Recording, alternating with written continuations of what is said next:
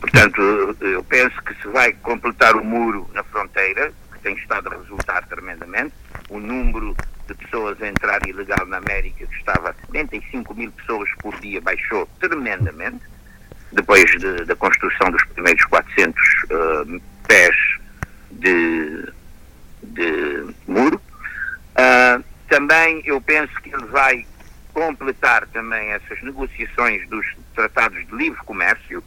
que têm resultados muito bons para, têm dado resultados muito bons para a América, principalmente na área da agricultura. Hum? Uh, eu penso que ele vai conseguir uh, ainda, por exemplo, a paz,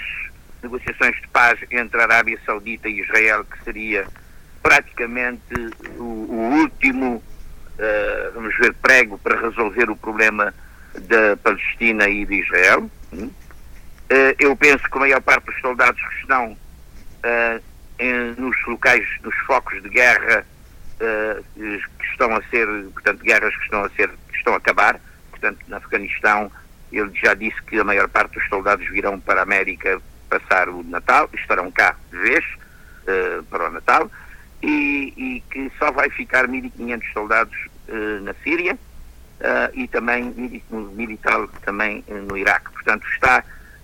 isto é outra coisa que é, uma, é, o objetivo dele, que é acabar com as guerras. Eu, eu, penso que no aspecto económico, a América vai recuperar 100% os 17 milhões de postos de trabalho que perdeu de, por causa dos, de, de, ter fechado do Covid, não é? Uh, já, já conseguimos, uh, já foi possível recuperar 11 milhões dos 17 milhões, portanto eu penso que no próximo ano a América entra num, num período de crescimento fantástico. Uh, se não se atingirmos números de 4 a 5% de crescimento seria, seria inédito nos últimos anos.